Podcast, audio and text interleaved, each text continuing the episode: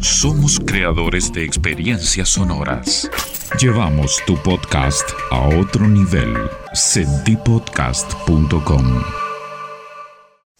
Nuevas metodologías de trabajo, creatividad, innovación, tecnología y tendencias en el mundo de los negocios. Cada capítulo una entrevista con un especialista. Somos Flecha Podcast, aprendizaje continuo, con arroba Ariel Boé. Flecha Podcast. Una experiencia, sentipodcast.com. Hola, ¿qué tal? ¿Cómo están? Bienvenidos a Flecha Podcast. Soy arroba Ariel Boe, en todas las redes sociales y hoy tenemos un gran capítulo con un gran invitado. Se llama Ignacio Francolino.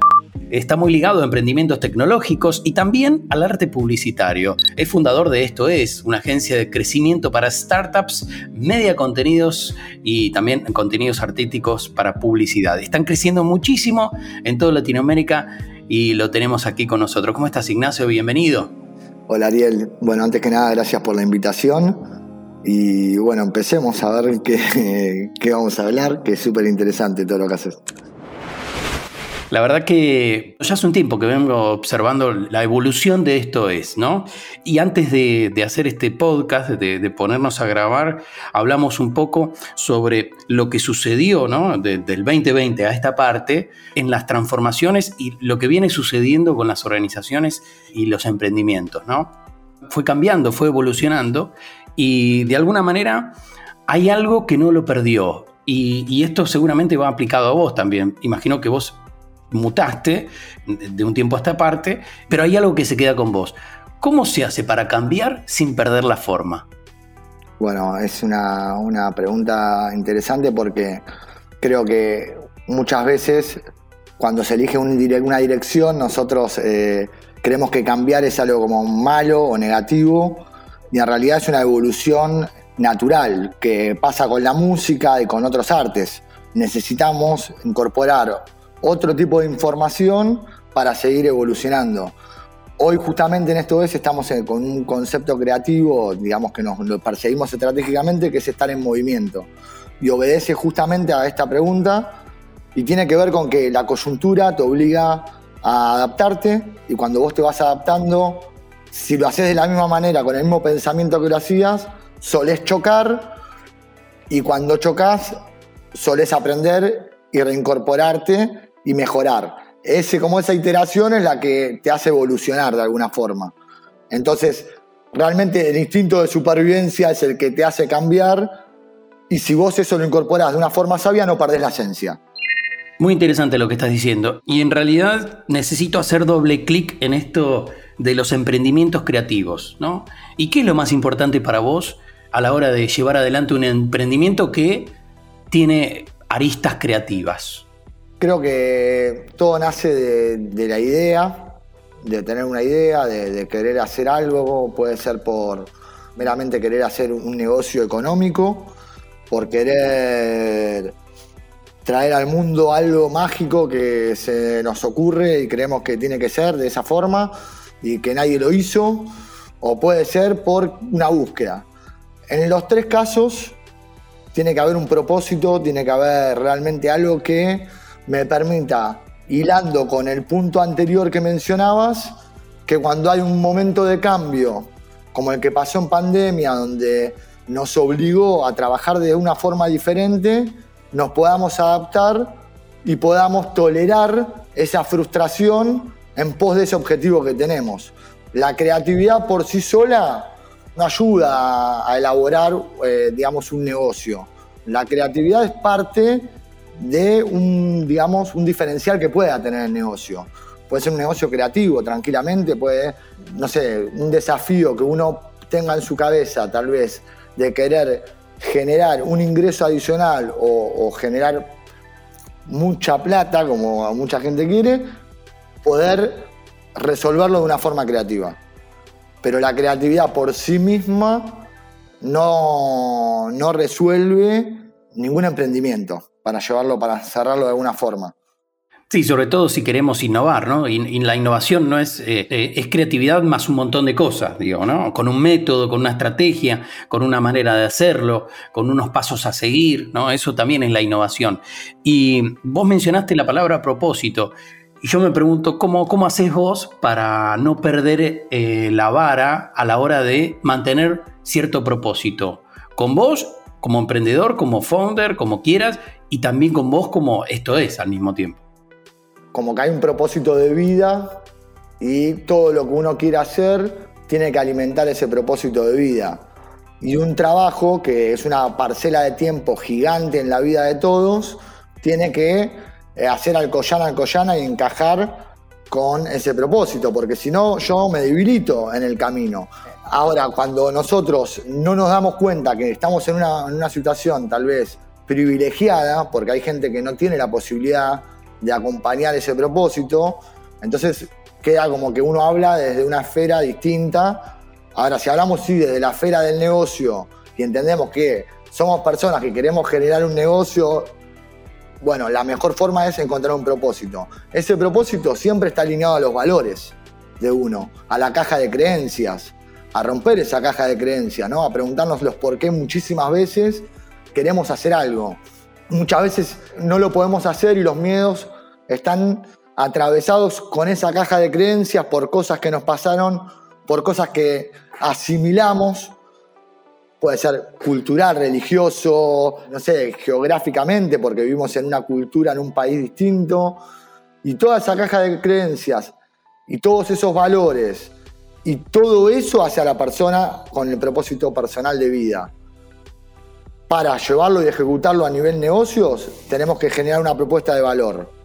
Una propuesta de valor que haya alguien que lo pueda consumir, ya sea porque le aliviano un dolor, porque le resuelvo, digamos, una tensión a través de un dolor que tiene, o le genero una alegría, una, le resuelvo tal vez una persona que no tiene tiempo para viajar por todo el mundo y genera un montón de ingresos, quiere tener un Rolex.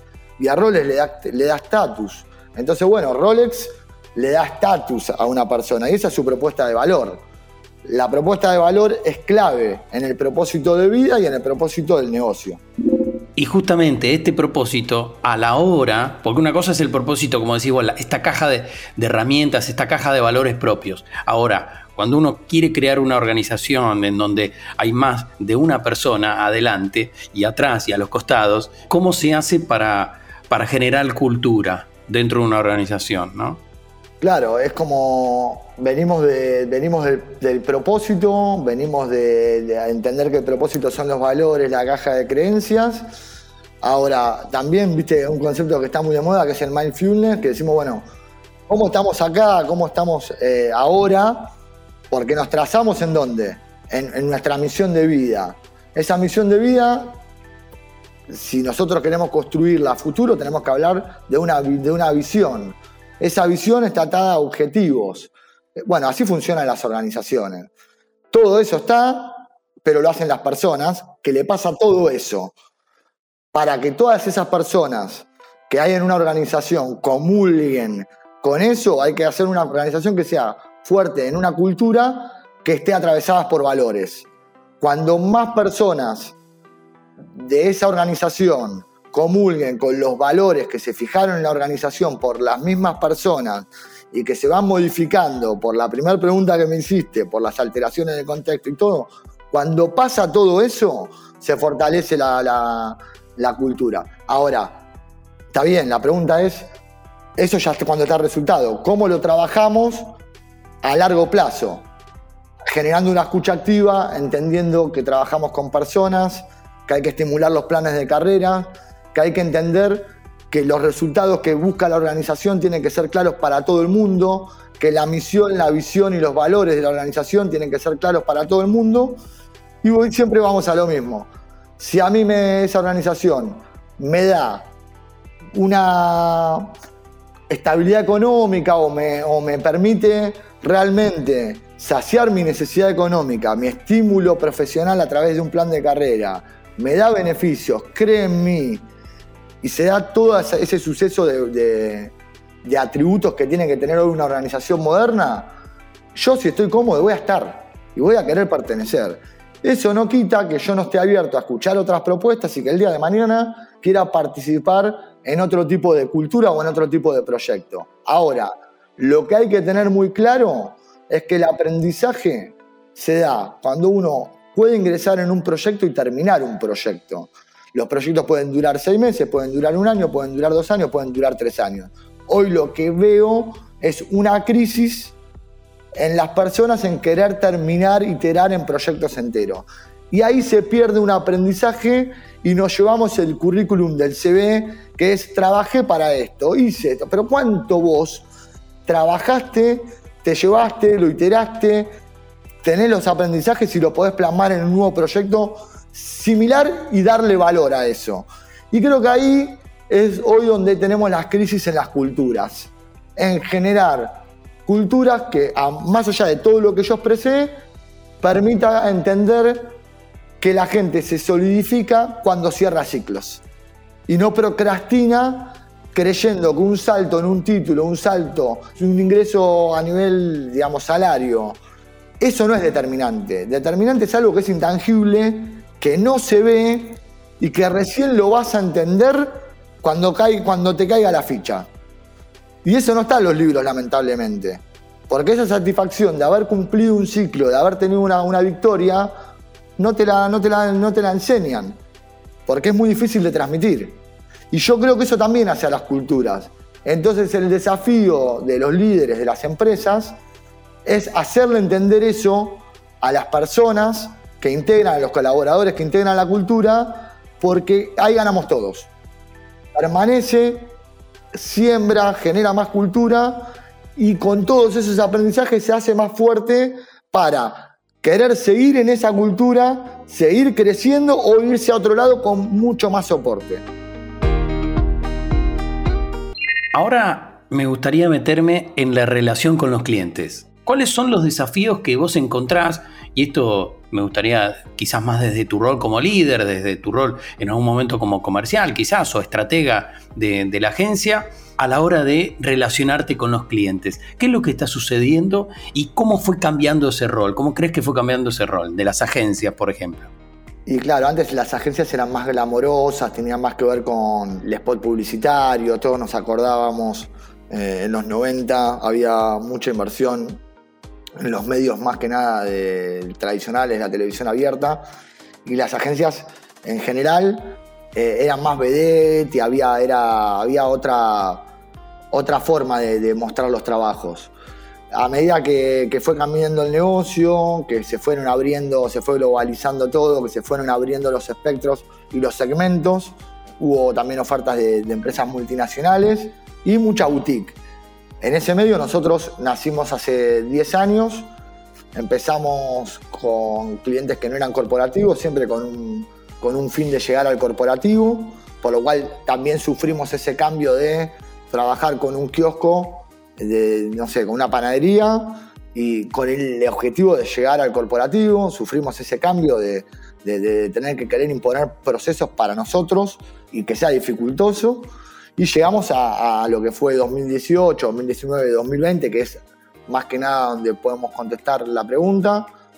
Y ahí en ese foco hubo un cambio, porque como cambió la publicidad, cambiaron las formas de comunicarse, el digital requirió no solo invertir en SEO, o sea, entender de SEO, invertir en SEM, o entender de, de social media, sino que había que empezar a construir un storytelling y requirió que la creatividad, la publicidad y el digital tengan que entender del negocio al que se estaban metiendo, que ya no era el golpe de impacto sobre el insight, sino que hay un valor sobre lo que yo puedo entender del negocio y volcarlo realmente eh, en campo.